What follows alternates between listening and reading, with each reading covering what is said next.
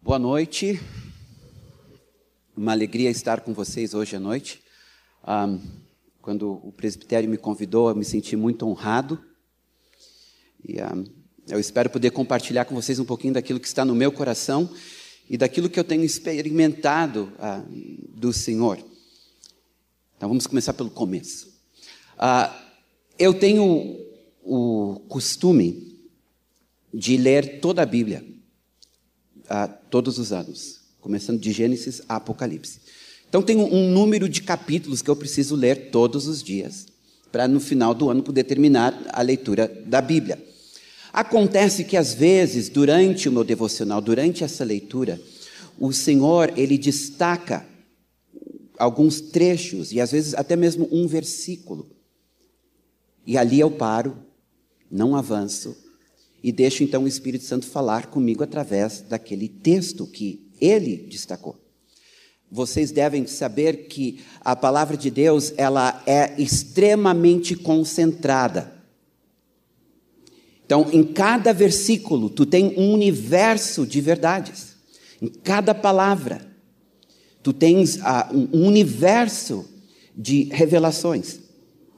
Então, por exemplo, um livro que eu amo muito, e foi este que nós estudamos na, no retiro do ano passado com os jovens, Cantares. Eu acho que quem esteve no retiro vai concordar comigo que Cantares é um livro incrível, porque tu nunca imagina que da, daqueles oito capítulos se possa tirar tantas verdades maravilhosas.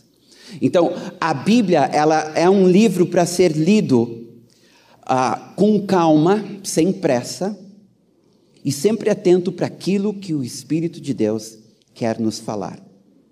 Então, o que eu vou estar fazendo hoje à noite é refletindo em cima de um único versículo. E nós simplesmente nós vamos desempacotar o que este versículo nos diz, para ver o que nós podemos sair daqui hoje de noite levando do Senhor. Amém?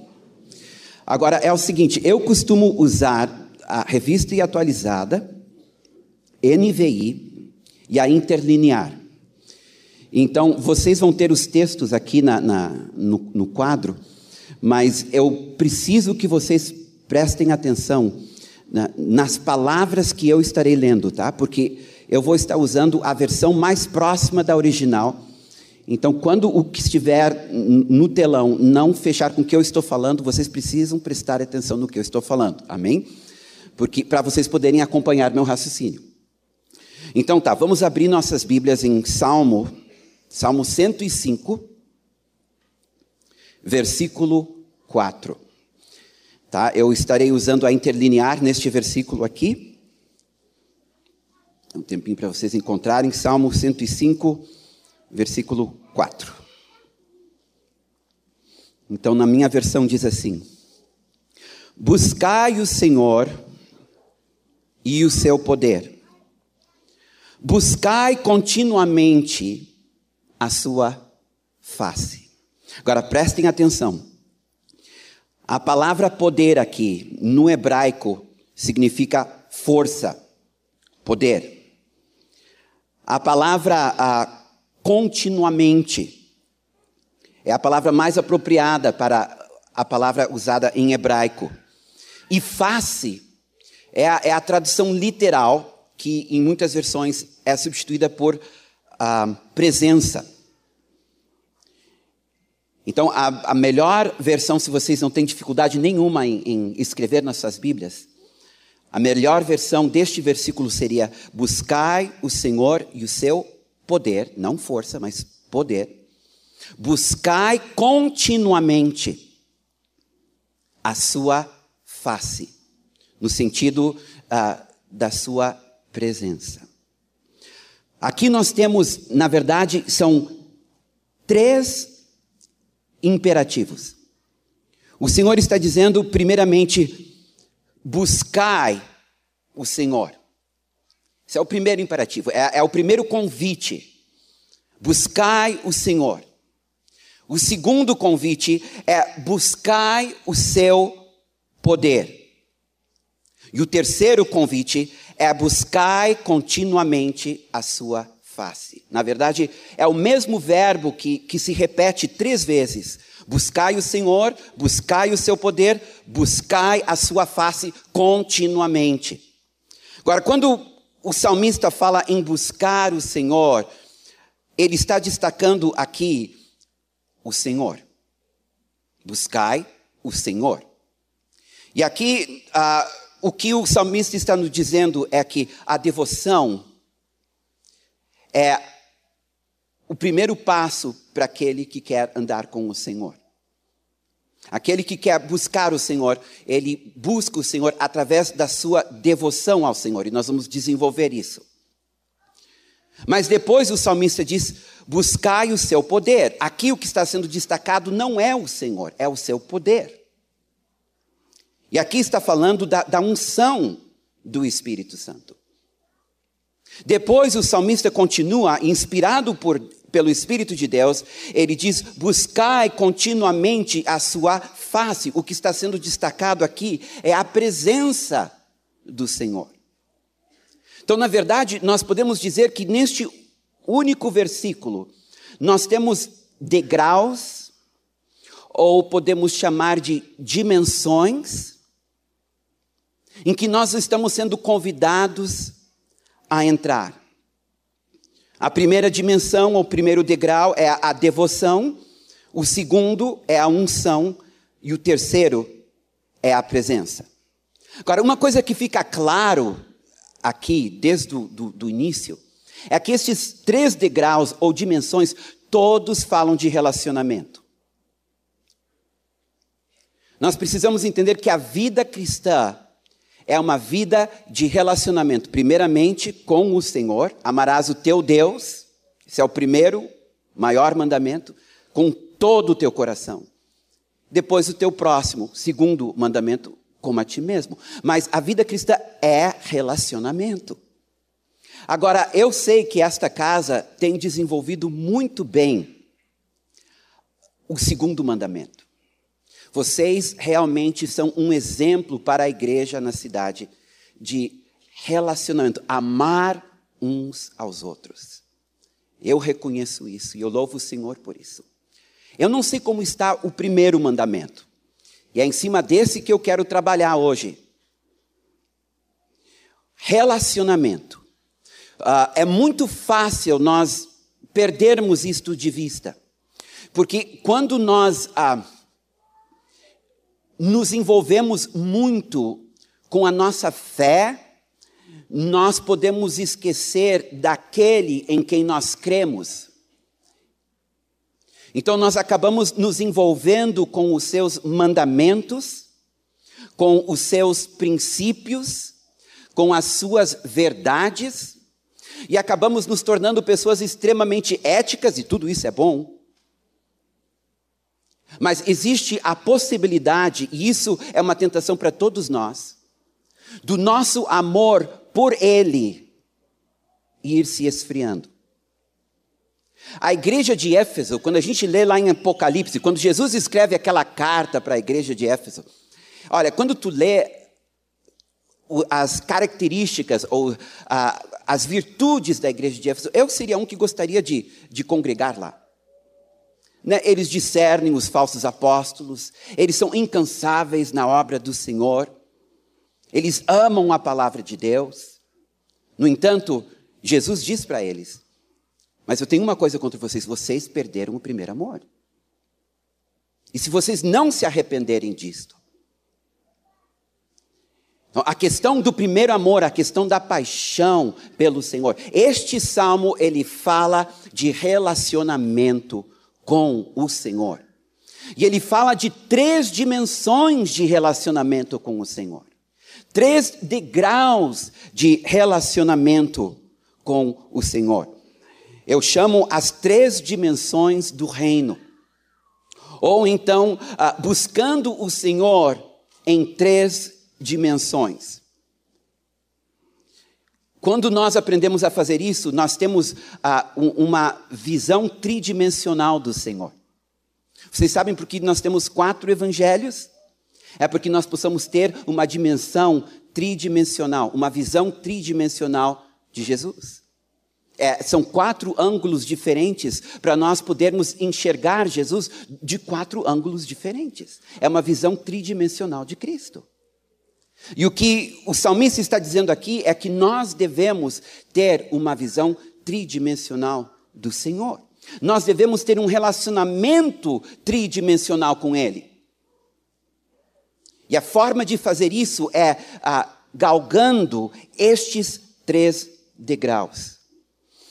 É importante destacar de saída que não estou falando de etapas, eu não estou dizendo primeiro nós devemos buscar o Senhor, feito isso, depois devemos buscar o seu poder, feito isso, depois devemos buscar a sua presença. Eu não estou dizendo isso, é cumulativo.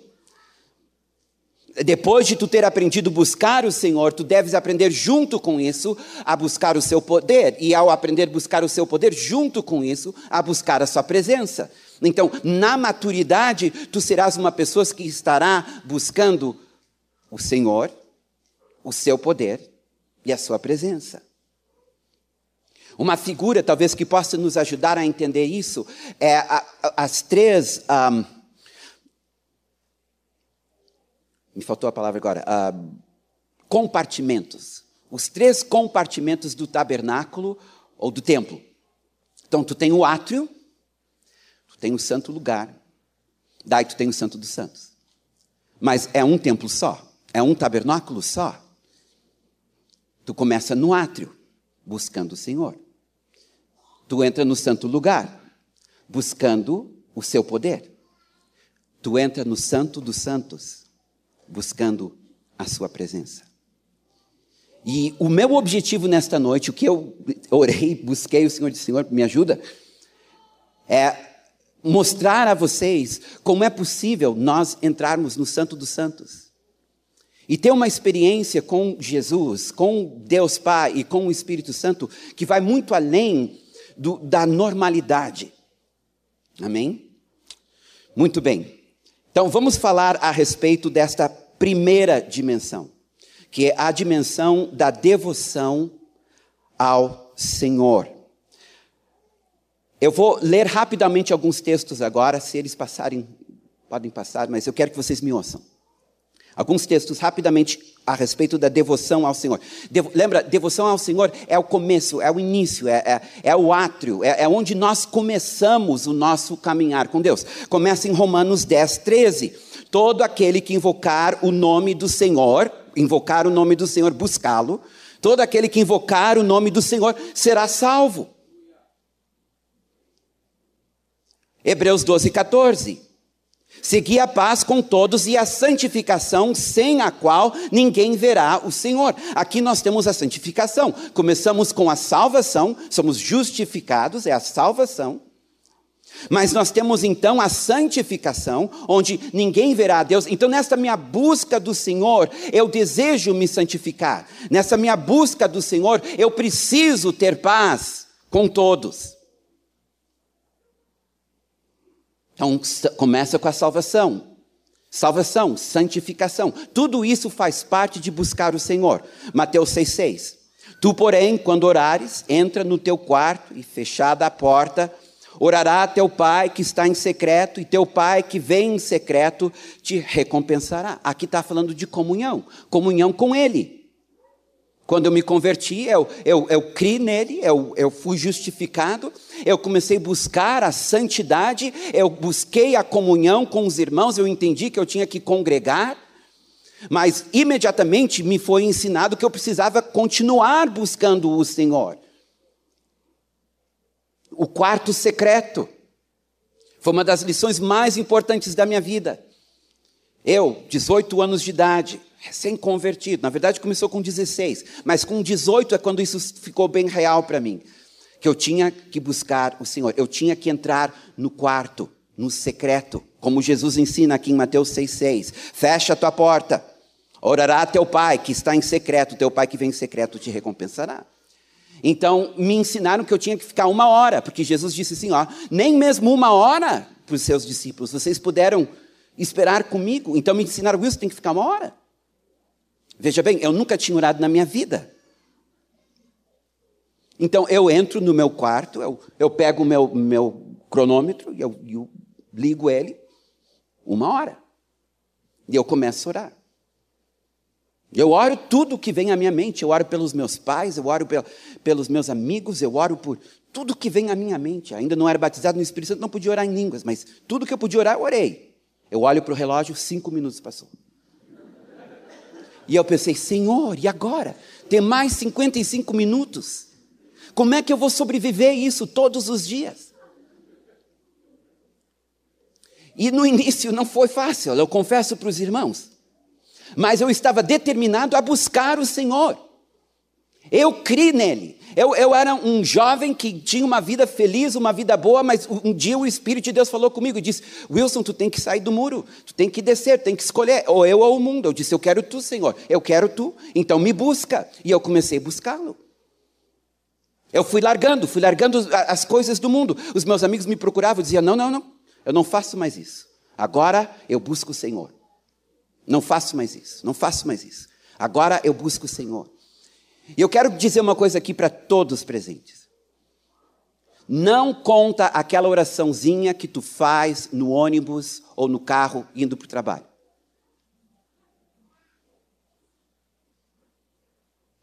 Tá? Eu já vi muitos irmãos dizerem assim, mas, mas Wilson, a vida é muito puxada. E eu, eu vivo num espírito de oração. Então eu estou no carro, eu estou orando. Estou no ônibus, eu estou orando. Eu estou no Transurb, eu estou orando. Eu estou trabalhando, eu estou orando. Diz, não, isso não entra no teu quarto, fechar a porta e orar em secreto. Tu está dividindo a tua atenção. Ele quer toda a tua atenção. Daí vem um e diz assim: não, mas, mas Wilson, eu levanto cinco da manhã, eu trabalho lá em Novo Hamburgo, leva uma hora e meia às vezes para chegar lá. E, e, eu volto, e quando eu volto já é onze horas da noite. Eu disse: dorme menos. Dorme menos. Entendeu? Ou tu vai buscar o Senhor, ou tu não vai buscar o Senhor. Eu acho que é por aí. Senão tu não passa de um religioso. E ó, como é fácil. Ó, como é fácil ser um religioso. Te acomodar na vida cristã. Tu sabe o, o, as palavras certas, tu sabe os textos bíblicos certos, tu sabe a verdade, tu pode dizê-la de cor, mas tu não vive ela. Romanos 10, 14 diz: Como, porém, invocarão aquele em quem não creram? E como crerão naquele de quem nada ouviram? E como ouvirão se não há quem pregue? Evangelização. Meus irmãos, eu acabo de dar para vocês a forma de buscar o Senhor. No que consiste a vida cristã no átrio? Salvação, santificação, comunhão e evangelização. Comunhão aqui nas, nas duas ah, dimensões, com o Senhor e com os irmãos. Então, queridos, se tu faz isso, bem-aventurado és.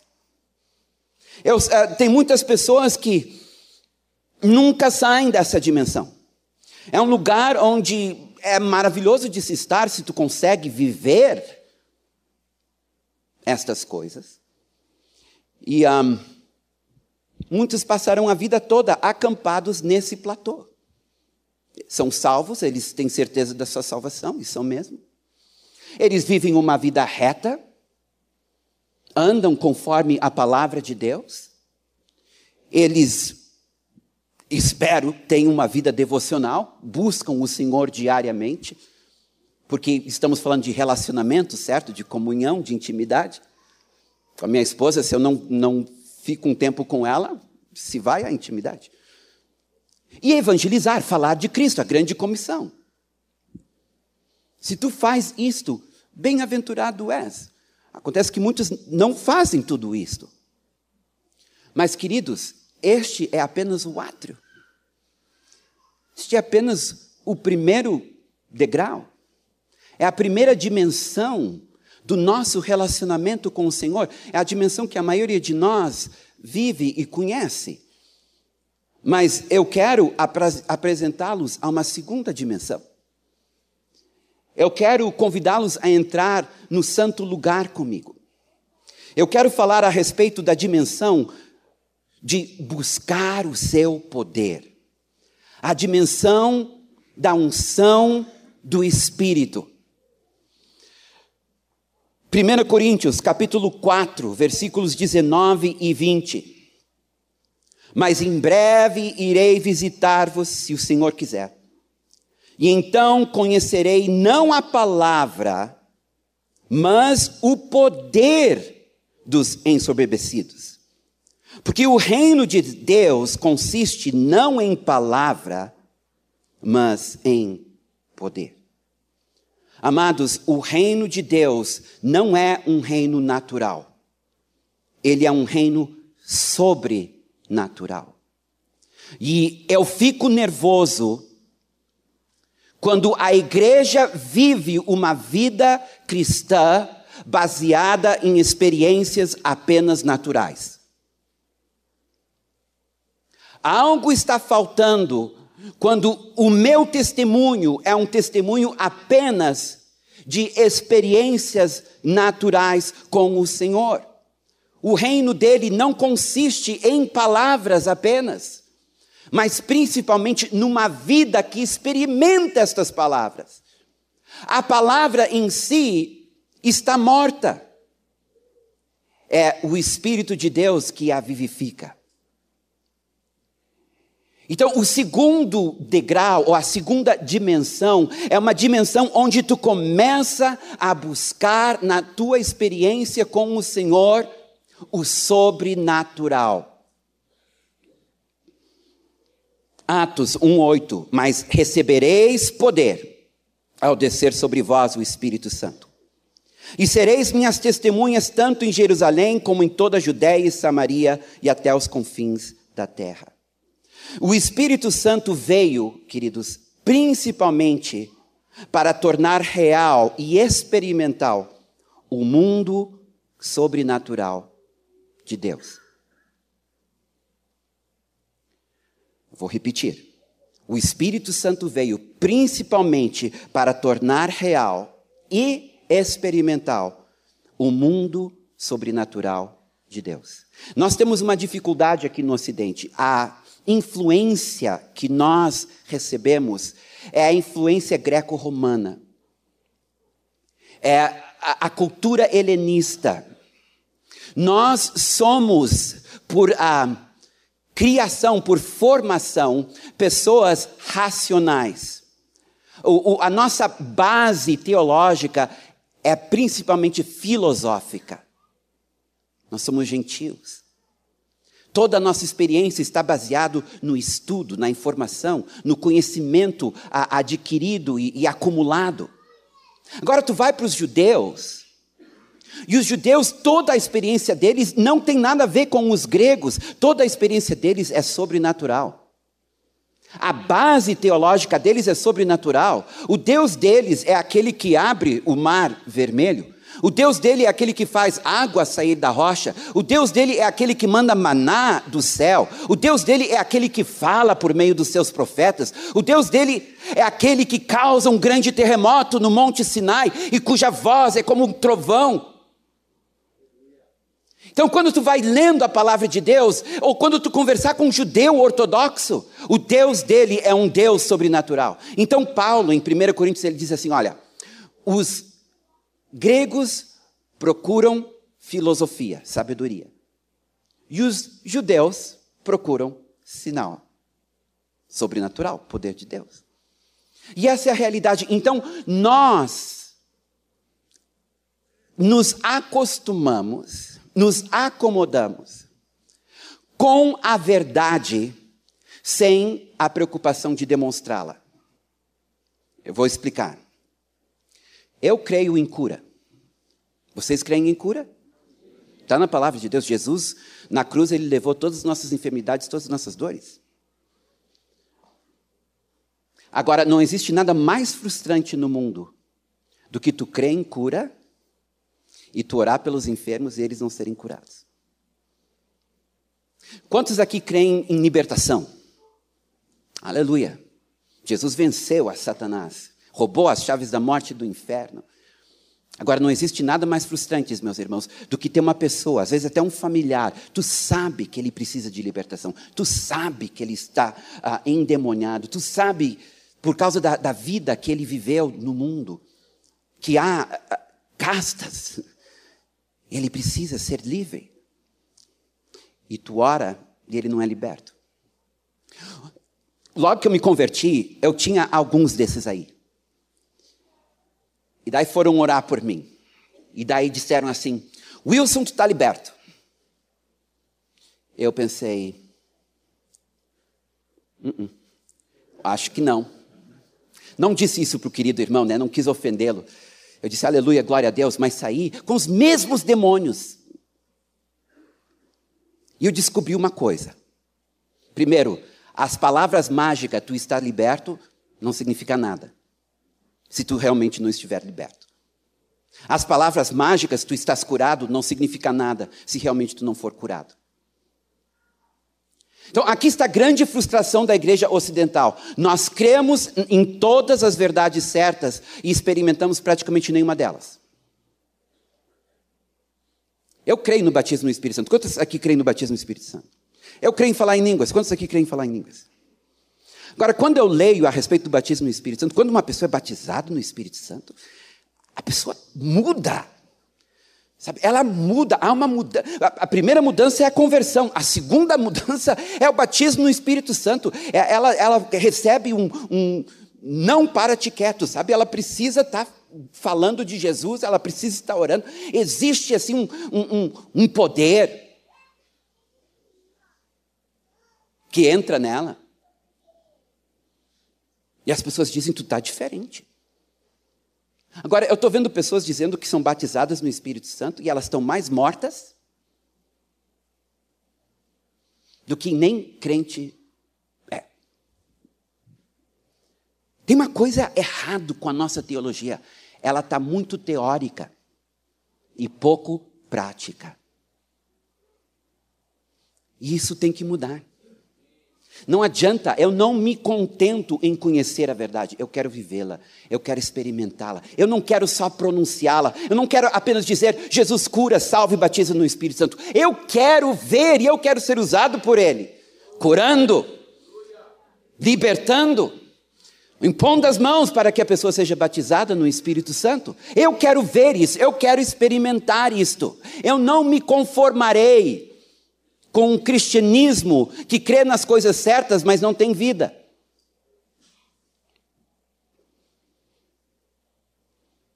Primeira Coríntios 2, 4 a 5. A minha palavra e a minha pregação não consistiram em linguagem persuasiva de sabedoria, mas em demonstração do Espírito e de poder para que a vossa fé não se apoiasse em sabedoria humana, e sim no poder de Deus. A nossa fé, ela não pode se apoiar apenas em palavras. A letra mata. Ela precisa vi vivenciar o poder de Deus. O Espírito vivifica. Senão, meus irmãos, somente conseguiremos crer naquilo que for possível. Somente conseguiremos crer naquilo que for possível. A preocupação que eu tenho com os jovens e com os adolescentes é o que nós, a nossa geração, está transmitindo para eles. O tipo de fé que nós estamos passando para eles. Se é uma fé experimental ou se é uma fé teórica. Se é uma fé que demonstra ou se é uma fé que só promete. Porque eu vou dizer uma coisa: ao entrarem na faculdade, ao começarem a ter contato com o espírito humanista das nossas universidades, e espírito ateísta das nossas universidades, se a experiência deles não for uma experiência sobrenatural, apenas uma experiência racional, o espírito da razão que está nas universidades vai pegá-los. E o que nós temos testemunhado é jovem atrás de jovem, ao entrarem na faculdade, abandonarem a sua fé. Porque razão pela razão, queridos, os argumentos do diabo são sempre melhores. Os argumentos dele sempre são melhores. O evangelho é muito simples. A proposta de Jesus é uma proposta muito simples.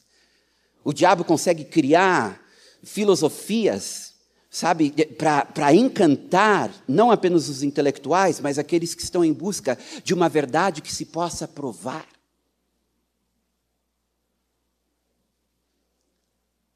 A fé dos hebreus era uma fé que se podia provar e demonstrar. A fé de Jesus, lê os quatro evangelhos, por favor. Era uma fé que se podia provar e demonstrar. E a fé da igreja primitiva era uma fé que se podia provar e demonstrar. E na história da igreja, em todos os momentos de avivamento, quando a igreja explodiu, quando a igreja ganhou a sua geração, eram períodos onde a fé podia ser provada e demonstrada. Agora eu pergunto para os irmãos: esta tem sido a nossa experiência individual e e, e como igreja na cidade? Mateus 12, 28. Se, porém, eu expulso demônios pelo Espírito de Deus, certamente é chegado o reino de Deus sobre vós. Um dos principais sinais de que o reino de Deus está presente entre nós é a destruição das obras das trevas e o estabelecimento do trono de Deus. Jesus disse: Olha, se eu expulso os demônios pelo Espírito de Deus, o reino é chegado. Contrário senso, se eu não expulso os demônios pelo Espírito de Deus, então o reino de Deus não é chegado. Jesus entrava numa sinagoga e se tinha alguma pessoa cativa, o demônio se manifestava. Eu fico pensando, ah, quantos estão se convertendo que tinham envolvimento com as trevas? Eram espíritas, eram batuqueiros, envolvimento com a maçonaria. E se convertem e, e passam a lutar Será que o reino de Deus é chegado entre nós? É, nós somos a igreja do Senhor Jesus, nós somos agentes do reino, nós representamos o reino de Deus, mas não é isso que eu estou perguntando. Eu estou perguntando: o reino de Deus está entre nós? A atmosfera do céu está entre nós? Porque eu digo para os irmãos: quando a atmosfera vem, quando a unção vem, pessoas se convertem. Enfermos são curados, cativos são libertos, pessoas são cheias do Espírito Santo. Eu tenho dito para o Senhor: Senhor, eu não quero apenas falar do teu reino, eu quero demonstrar o teu reino. Eu quero viver o teu reino, pois eu sou peregrino aqui, eu sou estrangeiro. O ar que eu respiro é outro. No entanto, nós temos nos acomodado, nós temos nos conformado e nós temos nos contentado em crer nas verdades certas. Sem a preocupação, ou mesmo a tentativa persistente de experimentar estas verdades em que nós cremos. Mateus 10, 7 e 8. À medida que seguirdes, pregai que está próximo o reino dos céus. Curai enfermos, ressuscitai mortos, purificai leprosos, expeli demônios, de graça recebeste, de graça dai.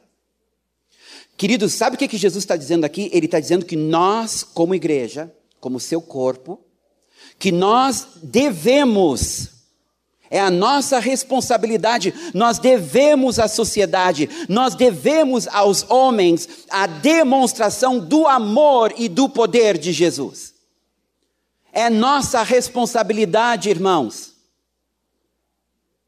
E se isso não está acontecendo, é nossa responsabilidade. Se os enfermos continuam doentes, é nossa responsabilidade. Se os cativos continuam cativos, é nossa responsabilidade. Se as pessoas não estão sendo cheias do Espírito, é nossa responsabilidade. Se o reino não está se manifestando, é nossa responsabilidade. Ele diz: de graça recebeste, de graça dai. é para dar, é para demonstrar, é para viver. É um convite, não é uma exortação. Não estou xingando vocês aqui hoje. Estou fazendo um convite. Eu estou dizendo, esta é a verdade. E nós podemos andar nela. Ele é fiel. E Ele nos ama. E pior, Ele crê em nós. Não sei como. Sabe? Não desistiu da gente ainda. Ele realmente tem esperança em nós, que nós iremos representar na nossa geração o seu reino e o seu amor. Entendeu? E o, o, de, o amor de Deus precisa ser demonstrado. E não é só num abraço. Até os espíritas podem abraçar. O amor de Jesus é um amor que transforma. É um amor que, que exalta.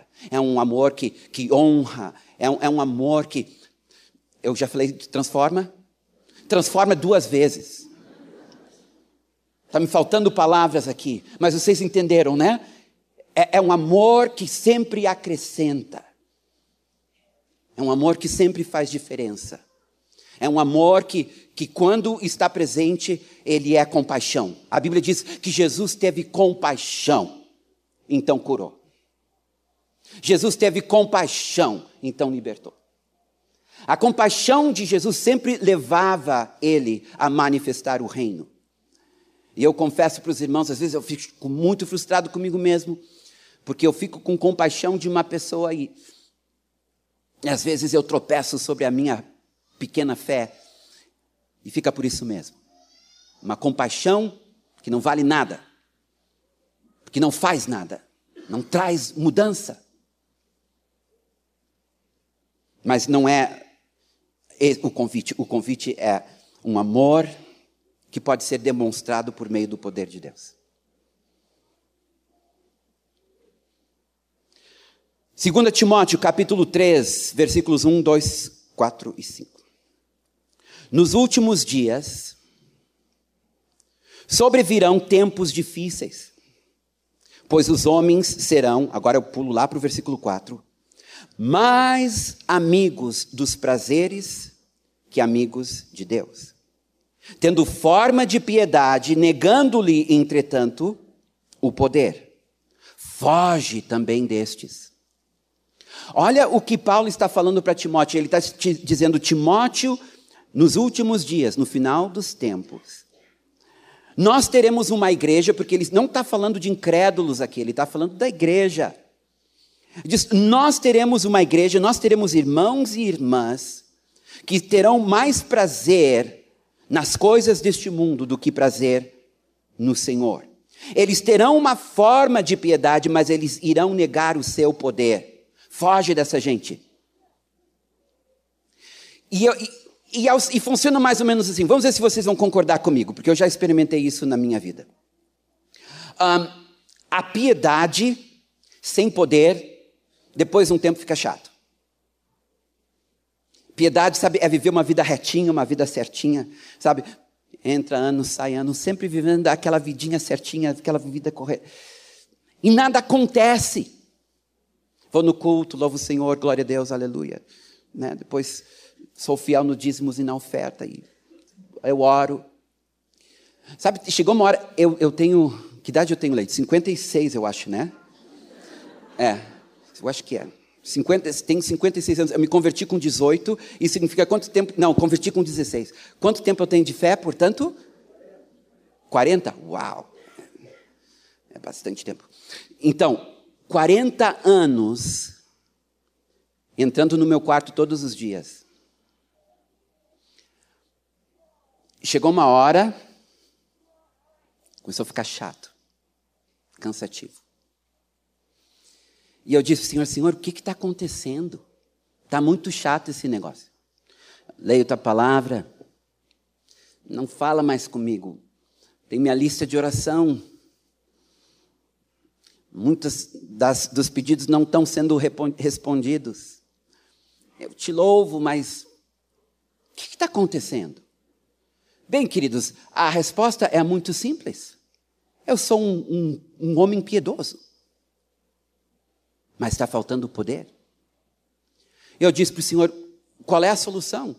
Ele disse: quando tu entra no teu quarto para me buscar, espera me encontrar. Entra no teu quarto para ter uma experiência comigo. Não entra no teu quarto para cumprir um ritual. Não entra no teu quarto para bater ponto. Entra no teu quarto para te encontrar comigo. E queridos, naquele momento a minha vida mudou. E eu entendi, só um pouquinho. Andar com o Senhor é, é, é ter sempre um testemunho, é ter sempre uma história. Nós estamos desenvolvendo uma história com Deus. E às vezes, quando eu ouço a história de alguns irmãos, dá vontade de chorar. Não é? Cruzes credo. Às vezes tu senta com uma pessoa assim, a pessoa começa, pois é, a minha vida é assim, assim, assado. E tu, e tu diz assim, uau, eu nunca queria ser esse, esse irmão. Nunca, nunca, nunca. Se, graças a Deus que a minha experiência não é a dele. Porque a história e o testemunho é, um, é como dizem, né, um testemunho, lamentações, né, estendida, né, capítulos acrescentados, lamentações. E a culpa, coitadinho, não é do irmão, é que ele é piedoso, mas não tem poder. A, a, experiência dele com o Senhor é uma experiência totalmente racional, é uma experiência totalmente natural. E, e, e o diabo vem, dá bofetadas. Opa! Não fui eu, dá chute. E o irmão baixa a cabeça e aceita. E a, a coisa que eu menos gosto é quando a pessoa diz: é tratamento do Senhor, Wilson. Me desculpem, não atirem pedras em mim. Mas uma vez eu estava com dificuldades financeiras. E disseram para mim: é tratamento do Senhor, Wilson. Então eu disse: é tratamento do Senhor, então vou buscar o Senhor para resolver esse problema, para ele não ter que mais tratar de mim desse jeito. Então eu estou caminhando de um lado para o outro, Senhor Jesus, me perdoa. Que pecado que eu cometi, me perdoa. Me ajuda, o que, que eu fiz? Eu, eu, eu quero melhorar, eu, eu te amo, eu, eu tudo bem, eu gosto muito de ti, mas quero te amar, mas me ajuda, eu não entendo por que essa luta constante. E eu, eu não estou esperando resposta de Deus, apenas estou cumprindo o meu dever. Mas de repente o Espírito fala comigo e diz assim: ó, não sou eu. Não sou eu. Daí eu parei, fiz as contas, bem, se não é o Senhor, Sobrou só o diabo. Sabe? E naquele momento eu disse: ah, uh, -uh. devorador, tu solta, tu solta minhas finanças. O meu Deus é dono do ouro e da prata, e Ele prometeu suprir todas as minhas necessidades, segundo a sua riqueza em Cristo Jesus. Tu solta minhas finanças. Alguns dias depois, eu recebo nos correios um fundo de garantia perdido. Thank you, Lord.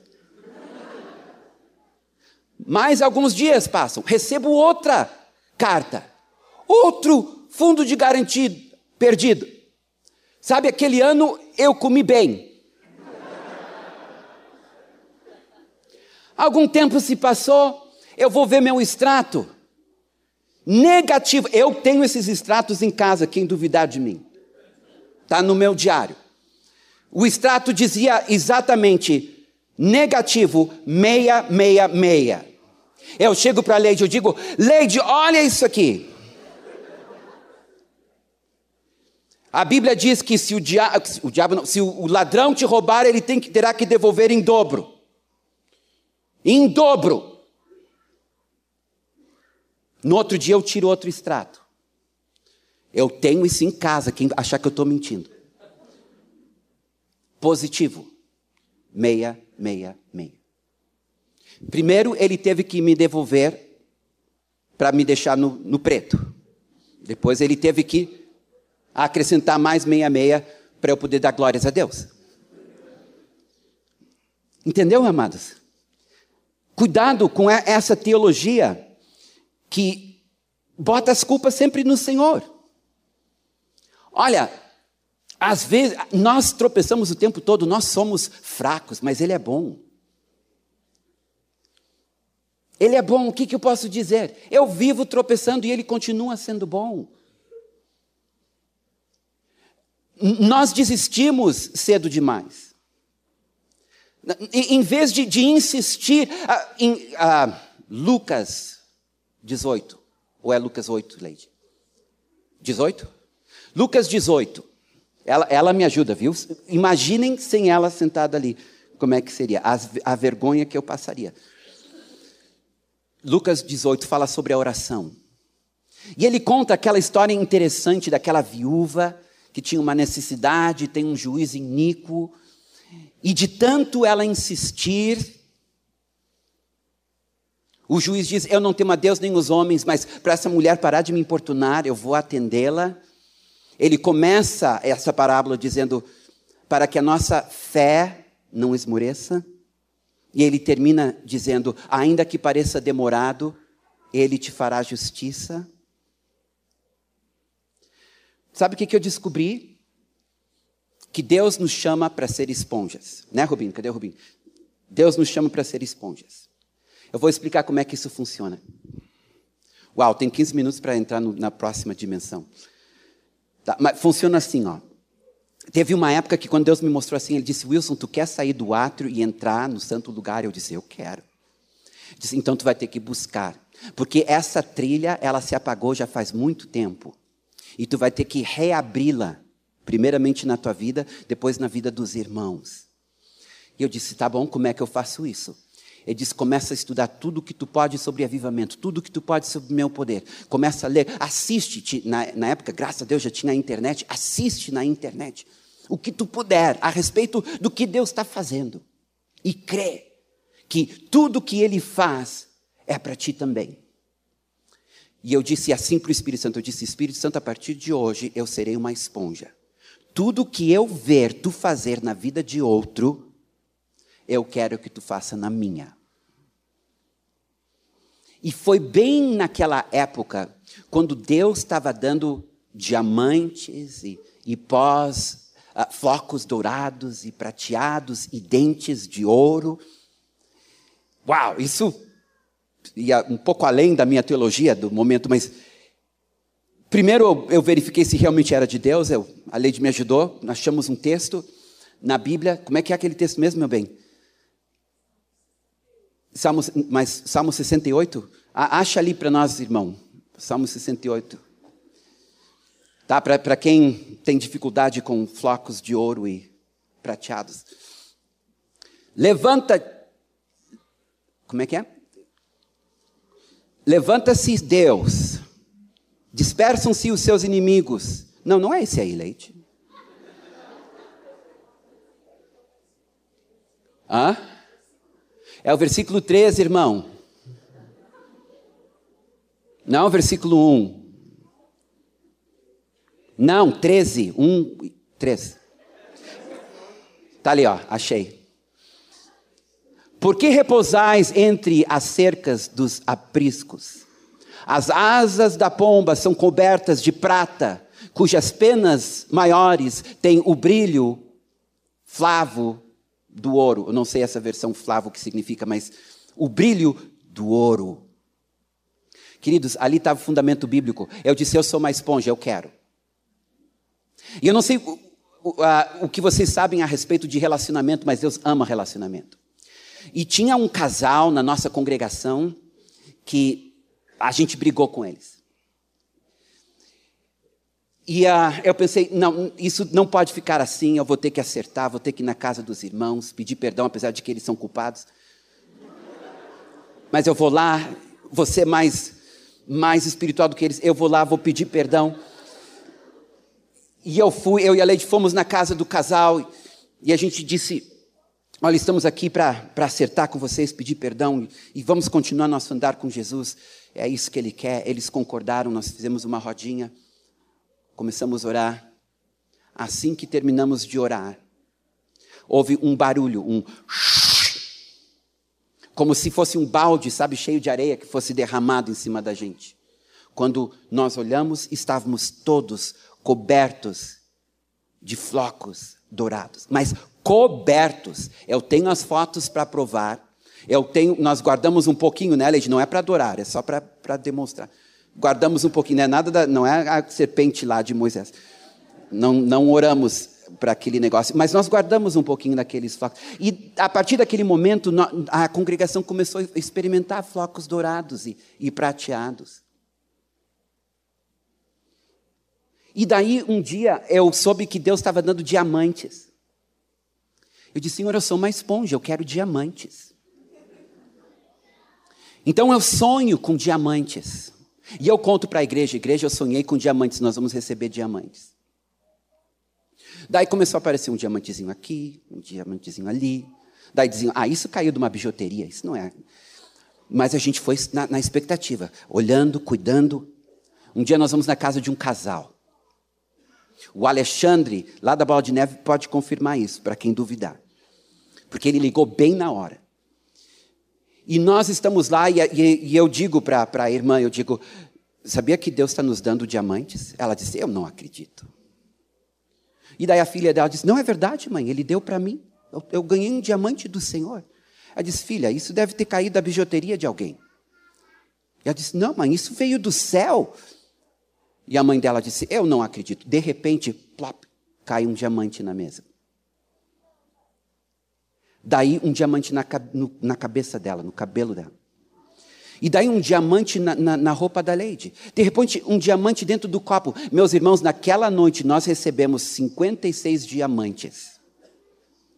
Nós guardamos alguns.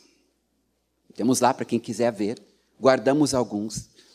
E o Senhor começou a dar para a congregação diamantes. Uma irmã que foi nos visitar, ela, ela queria saber se aquele negócio era real ou não. Então ela roubou um diamante. Na verdade, não roubou, ela ganhou, mas é, ela roubou. E ela, ela levou lá para a URGS, lá para o departamento lá onde ela trabalha, e pediu para analisar, para dizer se aquilo ali era plástico, se era vidro ou se era diamante mesmo. Ela volta com os olhos arregalados e diz: Eu roubei um diamante. E está aqui o laudo. Era real. Tá? A primeira coisa que a gente pensa, né, é real, né? Muitos diamantes. Mas nós nos comprometemos a nunca vender nenhum, porque aquilo ali não é para vender, aquilo ali é para glorificar Jesus. São sinais que apontam para Ele, para a Sua glória. Daí eu comecei a ler sobre cura. Ah, vocês precisam me dar tempo para a terceira dimensão, tá? Eu, vou, eu estou tentando sair dessa aqui. Eu, eu, eu vou sair, eu chego lá. Cura, Senhor. Eu sou uma esponja, eu quero começar a experimentar cura. Então eu vou para o hospital. Eu chego no hospital, eu entro no quarto, eu vejo um, um, um senhor que estava bem mal. Eu disse: é por aqui que eu vou começar. E eu vou orar por esse senhor que está no quarto. De repente eu ouço pi. Começa a entrar os médicos e tudo. E eu olho, o cara morreu. Enquanto eu orava por ele. Sabe, isso dificulta as coisas. né? Então, tu tem que fazer uma de duas coisas. Ou tu desiste de uma vez, não oro por mais ninguém, é perigoso. Perigoso. Não vou orar mais por ninguém, é perigoso esse negócio. Né? Ou tu crê na palavra de Deus e tu insiste. Um, o John Wimber, um americano, na década de 70, foi ele que Deus usou para recomeçar a, os milagres no meio da igreja americana. Porque a igreja não experimentava mais cura, nem libertação, nem nada disso. Então, o John Wimber, que fundou a Vineyard, uh, ele diz que ele orou por mil pessoas até que ele tivesse o seu primeiro rompimento, sua primeira cura. Eu pensei, bem, se ele pode orar por mil, eu posso orar por mais um, né? E nós fomos insistindo. E nós começamos a experimentar a cura. E começamos a ver Deus fazer curas tremendas, maravilhosas. Nem sempre. Às vezes Jesus não cura. E eu não sei porquê. E os discípulos não sabiam porquê. Mas isso nunca os impediu de orar com fé. Sabe, nós nos ofendemos porque nós somos muito racionais. A gente pensa assim, bem, Jesus não curou. Então a gente apela assim, ó, não, eu não vou passar vergonha. Então a gente começa a orar, Senhor, se for da tua vontade, cura. Isso é uma covardia, né? Porque se curar, foi a vontade dele. Se não curar, foi a vontade dele. Eu não me comprometo. Eu saio bem, né? Quer ele viva, quer ele morra, a minha fé está intacta. Não, não é assim. A, a, fé, ela funciona assim. Tu te arrisca. Tu te arrisca. E se a primeira vez não funciona, tu te arrisca de novo. E se a segunda vez não funciona, tu te arrisca de novo. E tu vai indo. E tu vai. E de vez em quando o Senhor vai te atender e vai curar. E isso vai começar a aumentar, porque tua fé vai crescer. E a unção vai aumentar. E daqui a pouco, queridos, tu está ressuscitando mortos. Mas eu te digo uma coisa: se a gente não começar a orar por dor de cabeça, isso não quer dizer que a gente não usa aspirina. Lá em casa a gente usa aspirina. Então a gente faz assim: a gente ora pela dor de cabeça, três vezes. Se até a terceira vez a dor de cabeça não para, a gente vai para a aspirina e damos glória a Deus pela aspirina. Mas às vezes, na primeira vez, a dor de cabeça vai embora.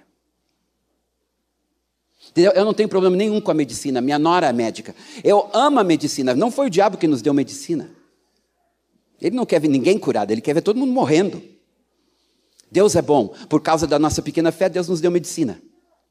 Glórias a Deus pelos médicos. Né, Tober? Quer ver uma coisa que é muito estranho, mas necessário, até não ser mais? É tu ter uma ala de surdos e uma pessoa fazendo uh, libras dentro da igreja. É, eu não estou criticando, eu acho que assim, ó, no estágio em que nós estamos como igreja, nós precisamos disso. Porque já que os surdos permanecem surdos, nós precisamos mais é usar libras. Mas não seria muito mais bacana se cada vez que entrasse um surdo ele saísse ouvindo? Eu tenho que ir na dimensão seguinte antes que o presbitério me mande parar.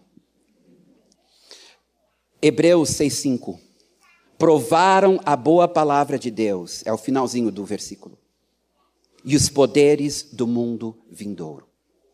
O Senhor nos oferece os poderes do mundo vindouro. Eu teria tanto mais para falar sobre isso, não vai dar tempo.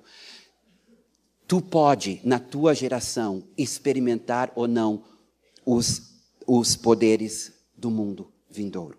Nós temos gerações que vivem e morrem sem nunca experimentar os poderes do mundo vindouro. Queridos, nessa não pode ser a minha geração. E essa não pode ser a minha experiência. Eu quero a boa palavra do Senhor, mas eu quero os poderes do mundo vindouro também. Eu vou buscar isso. 1 Coríntios 14, 1. Aqui eu vou ler para vocês como está na interlinear. Eu vou ler para vocês como está no grego, no original. Tá? A palavra diokete significa buscar com determinação. E a palavra zelote significa desejar fervorosamente. Então, olha como fica o texto no original. Busque com determinação o amor e desejai fervorosamente os dons espirituais, mas principalmente que profetizeis. Sabe o que, que Paulo está nos dizendo? É um convite. Ele está dizendo: é para tu desejar com fervor o sobrenatural de Deus. Apenas tenha o cuidado que tua motivação esteja certa. Que tua motivação sempre seja o amor. Que tua motivação seja sempre a compaixão, não a, o, o desejo de se autopromover, não o desejo de aparecer, mas o desejo de glorificar Jesus e o desejo de manifestar o seu amor de uma forma concreta. Ele está dizendo: este é o convite, é para buscar fervorosamente os dons espirituais e não negligenciar o amor. Às vezes a gente pega 1 Coríntios 13 e a gente tira de contexto. Tu sabe, 1 Coríntios 13 é um sanduíche. Está no meio de 1 Coríntios 12 e 1 Coríntios 14. 1 Coríntios 12 e 1 Coríntios 14, ambos estão falando do poder de Deus. E daí Paulo bota bem no meio o amor. Porque esta sempre tem que ser a motivação por trás de tudo que nós fazemos: amor ao Senhor e amor ao próximo. Queridos, está na hora de entrarmos na, no, no santo lugar. Amém? Está na hora de a gente começar a se arriscar, está na hora de a gente passar vergonha, está na hora de a gente reconquistar esse terreno que a nossa geração perdeu. Bem, vamos para. Eu tenho um minuto para a próxima dimensão. A próxima dimensão, a terceira dimensão, ela está no Santo dos Santos. Essa é a dimensão que eu mais amo. É a dimensão onde eu mais gosto de estar. Como eu disse, eu vivo nas três, porque é um pacote, é, é, é a vida do reino. Mas a que eu mais amo, eu confesso para vocês, é o Santo dos Santos. Não se faz muito lá, viu? Não é um lugar de manifestar poder, não é um lugar de mostrar piedade, é, é, é um lugar onde a glória te mantém quieto. Mas vamos falar sobre essa dimensão, sobre essa terceira dimensão. A presença manifesta de Deus, a sala do trono, o santo dos santos, a terceira dimensão. A Bíblia, ela foi escrita em prosa, para quem não sabe o que é prosa, é o estilo natural de se escrever. E ela foi escrita também em poesia, que é esse estilo poético de se escrever. E existe uma razão muito importante por que disso. É que a prosa, ela sempre revela os pensamentos de Deus. Mas a poesia, ela revela o coração de Deus. A poesia, ela é totalmente sentimental, ela é totalmente emotiva, ela não é nada racional. Agora, a prosa, ela tem lógica, ela tem ordem, ela tem início, meio e fim. Então, quando nós estudamos a primeira dimensão, que é a, a devoção ao Senhor, e quando nós estudamos a segunda dimensão, a, a unção do Espírito, a linguagem que a Bíblia usa para estas duas verdades, para esses dois degraus, é a prosa. Vocês acabaram de ler comigo. Todos os textos que nós usamos para a a vida de devoção ao Senhor. Todos os textos que usamos para uh, uma vida na unção do Espírito são textos em forma de prosa. Agora, esta terceira dimensão, a linguagem toda ela é em poesia. O que torna Salmos e Cântico dos Cânticos em livros tão especiais é que este gênero de literatura ah, fala ao coração e não à razão. Leva-nos além das verdades eternas para experimentarmos o próprio Deus eterno.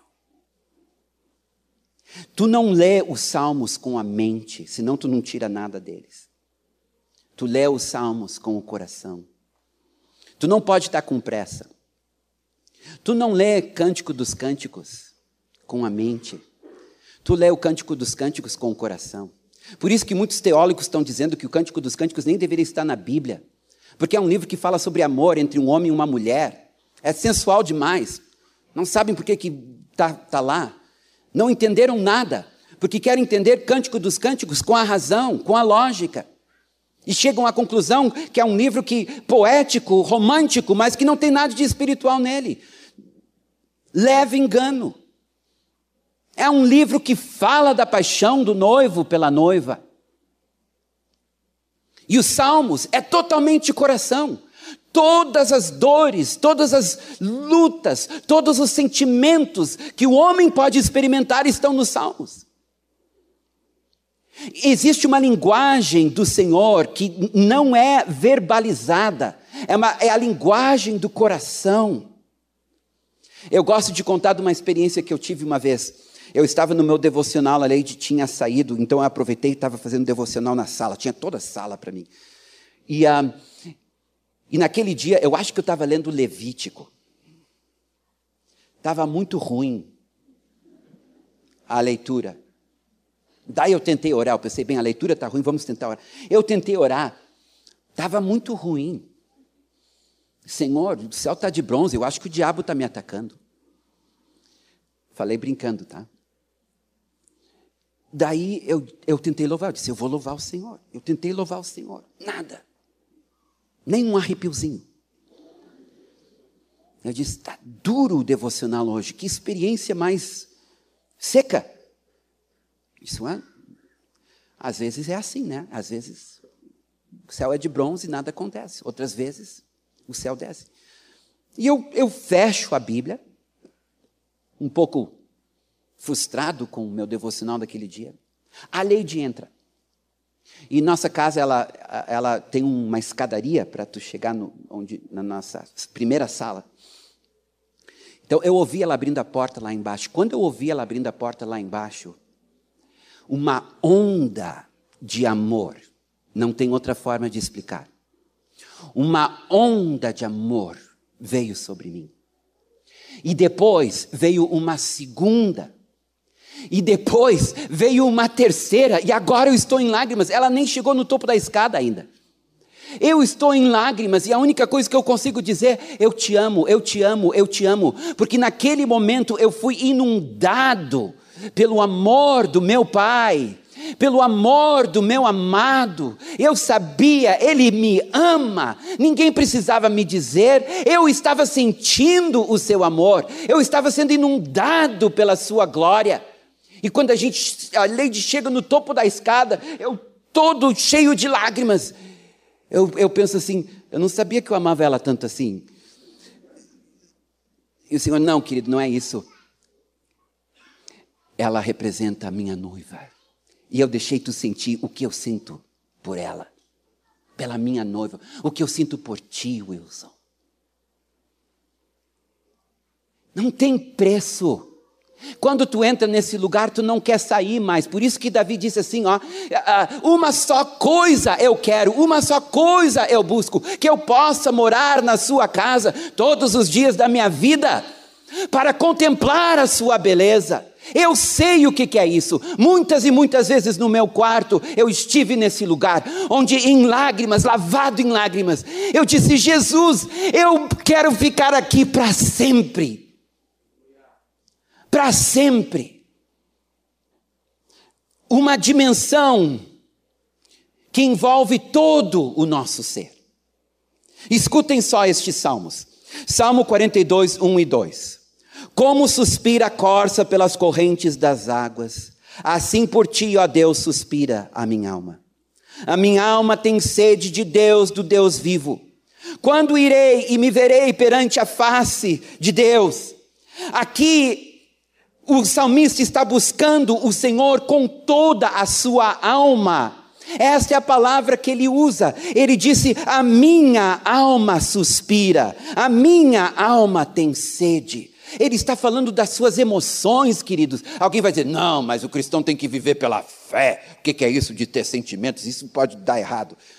Não, a fé, ela é um condutor, a fé é um meio para chegar a um fim. Eu creio para a salvação, eu creio para a cura, eu creio para a libertação. A, a fé não é um fim em si mesmo. Se, tu, se o Cristo, eu creio na presença dEle, então eu busco e eu experimento.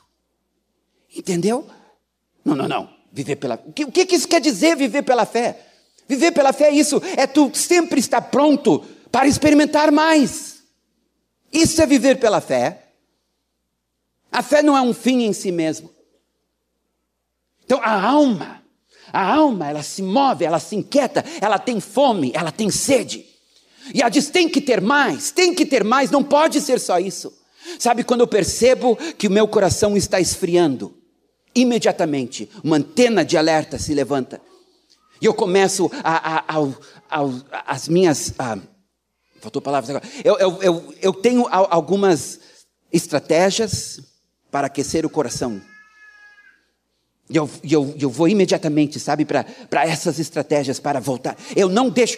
Tem um pastor americano, Bill Johnson, que eu respeito muito. Ele diz assim: se ele passa uma semana sem chorar, ele fica preocupado. Então, agora, seguindo o exemplo dele, eu disse: Eu sou uma esponja, Senhor. Eu não quero passar uma semana da minha vida sem chorar. O Benihim diz assim que o sinal da presença são as lágrimas. É impossível tu te encontrar com a presença do Senhor e não te emocionar. Sabe? A não ser que tu seja um pau, sabe? Uma pedra. Daí tu não te emociona. Oh, Deus chegou. Oh. Não. Não, se ele chegou, tu vai te emocionar. Tu vai te emocionar. E é bom, é bom.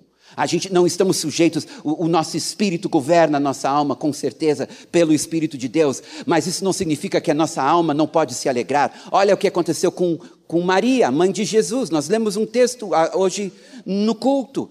Diz assim: A minha alma engrandece ao Senhor, o meu espírito se alegrou em Deus.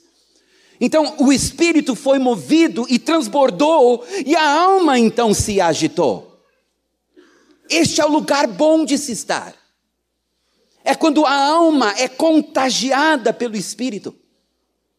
E a alegria do, no, que está no teu espírito transborda para a tua alma. Esse é um lugar que os jovens gostam de estar, por isso que eu gosto de estar com os jovens. Não, os outros, não, não, não, não, não, não quero me escabelar. Te, teve uma época nos anos 70 as mulheres usavam muita peruca.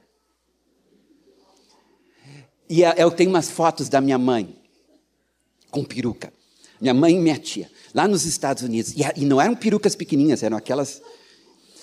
Então, quando havia o mover de Deus, era muito interessante ver as mulheres. Porque vinha a presença de Deus, né? E elas eram tocadas. E as perucas voavam. Era peruca para todo lugar, era muito bom de assistir. Claro, eu era guri, mas. Não é assim que a gente cultua Deus, mas se era divertido, era. Mas tu acha que aquelas irmãs se importavam? Tu acha que elas estavam preocupadas com as perucas delas? Não, quando a presença dele vem. Ah! Ai, como é bom entrar no Santo dos Santos. Como é bom! Daí tu sabe, provai e sabei que ele é bom. Daí tu sabe o que esse texto significa. Mas tem mais. Uh, Isaías 26, 9. Com minha alma suspiro de noite por ti, com o meu espírito dentro de mim, eu te procuro diligentemente. Porque quando os teus juízos reinam na terra, os moradores do mundo aprendem a justiça. Aqui o Espírito é onde tudo acontece, né? É o nosso Santo dos Santos, é o nosso espírito, o homem interior. O homem interior. Mas lembra, queridos, a santificação é de dentro para fora. Então, tu nunca deve te contentar com rios que não fluem. Jesus prometeu rios de água viva que fluiriam do nosso interior. Tu nunca deve te contentar com rios que não fluem. Isso é água parada, cheira mal depois de um tempo. É, é, o, é o, o, Como é que é o mar salgado, aquele. O, mar morto. Entendeu? Não, não. Tu não pode te contentar. Há um convite aqui. Há um convite para entrar no Santo dos Santos. Um, tem mais um aqui. Salmo 63, 1. Ó oh Deus, tu és o meu Deus forte, eu te busco ansiosamente, a minha alma tem sede de ti, meu corpo te almeja como terra árida, exausta, sem água. O meu corpo, aqui ó, não está só no espírito, não está só na alma, agora os meus cinco sentidos estão sendo tocados pela presença de Deus. É quando as visões começam a acontecer. É quando tu começa a ouvir a sua voz. É quando tu começa a sentir no teu corpo. É quando as pernas enfraquecem. É maravilhoso. A Bíblia chama de embriagar-se no espírito. E sabe o que isso significa? Significa ficar igual a um bêbado, só que no espírito. E não sei quantos aqui já tiveram o privilégio de ficar bêbado no espírito. É muito bom. É um momento que tua alma é sarada. Eu já vi pessoas tendo que ser carregadas por seus carros e para suas casas, que só aprenderam a falar português de novo no dia seguinte. Eu já vi pessoas ficarem tão cheias do espírito que começaram a rir descontrolavelmente. E depois, quando passou o efeito da embriaguez, foram curadas de depressão, de traumas terríveis como rejeição e abuso sexual. Pensem bem, o que leva à cura física senão a presença que transborda? O que faz com que um demônio não resista e saia gritando, sem que ninguém toque? É a presença. É a presença. E é maravilhosa. A linguagem dessa dimensão é a linguagem do amor. Nós falamos ao coração dele. Cântico dos cânticos, beija-me com os beijos de tua boca. Porque melhor é o teu amor do que o vinho. Suave é o aroma dos teus perfumes, como perfume derramado é o teu nome. Por isso as donzelas te amam. Então o Senhor responde: Arrebataste-me o coração, minha irmã, noiva minha. Arrebataste-me o coração com um só dos teus olhares, com um só, com uma só pérola do teu colar. Que belo é teu amor, ó minha irmã, noiva minha. Quanto melhor é o teu amor do que o vinho. Uou! Essas foram as palavras que eu usei para ele. E ele me devolve elas. E ele diz: Quanto melhor é o teu amor do que o vinho. E o aroma dos teus perfumes, lá está de novo, mas fui eu que falei isso para ele.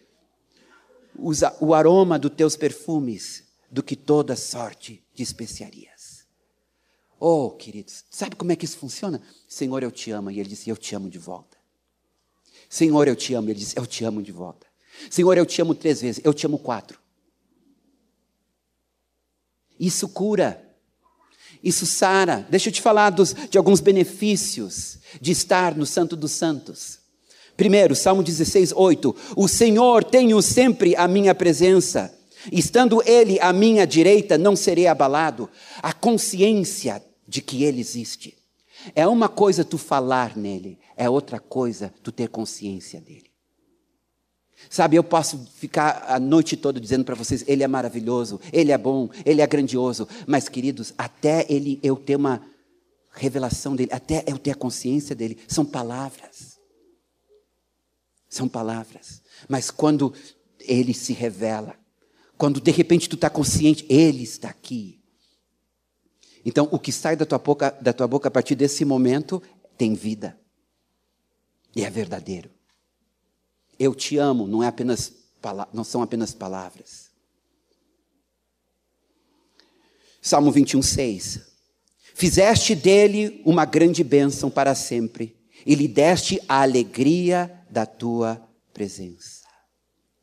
Quando nós entramos no Santo dos Santos, e encontramos com a presença manifesta dele, a alegria do Senhor se torna a nossa força, a tristeza e a depressão têm que ir embora.